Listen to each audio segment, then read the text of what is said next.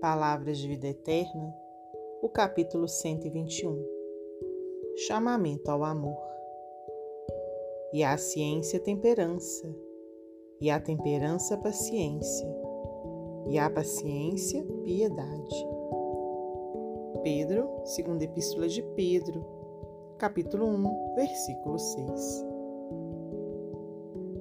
Aprender sempre, instruir-nos, abrilhantar o pensamento, burilar a palavra, analisar a verdade, procurá-la, são atitudes de que, efetivamente, não podemos prescindir se aspiramos à obtenção do conhecimento elevado.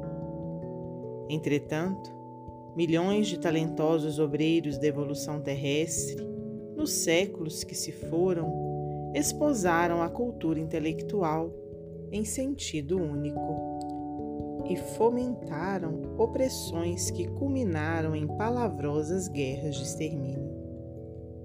Incapazes de controlar apetites e paixões, desvairaram-se na corrida ao poder, encharcando a terra com o sangue e o pranto de quantos lhes foram vítimas das ambições desregradas.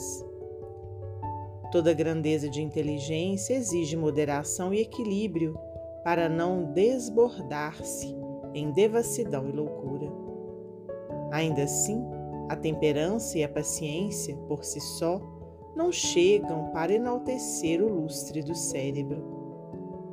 A própria diplomacia, aliás, sempre venerável, embora resida nos cimos da suavidade e da tolerância, pelos gestos de sobriedade e cortesia com que se manifesta, em muitos casos não é senão a arte de contemporaneizar com o rancor existente entre as nações, segurando, calma, o estopim do ódio e da belicosidade para a respectiva explosão, na época que julga oportuna a calamitosas conflagrações. O apontamento do Evangelho, no entanto, é claro e preciso.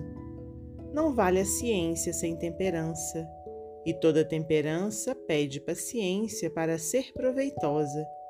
Mas para que esse trio de força se levante no campo da alma, descerrando-lhe o suspirado acesso aos mundos superiores, é necessário que o amor esteja presente, a enobrecer-lhes o impulso de vez que só o amor dispõe de luz bastante para clarear o presente, a santificar o porvir.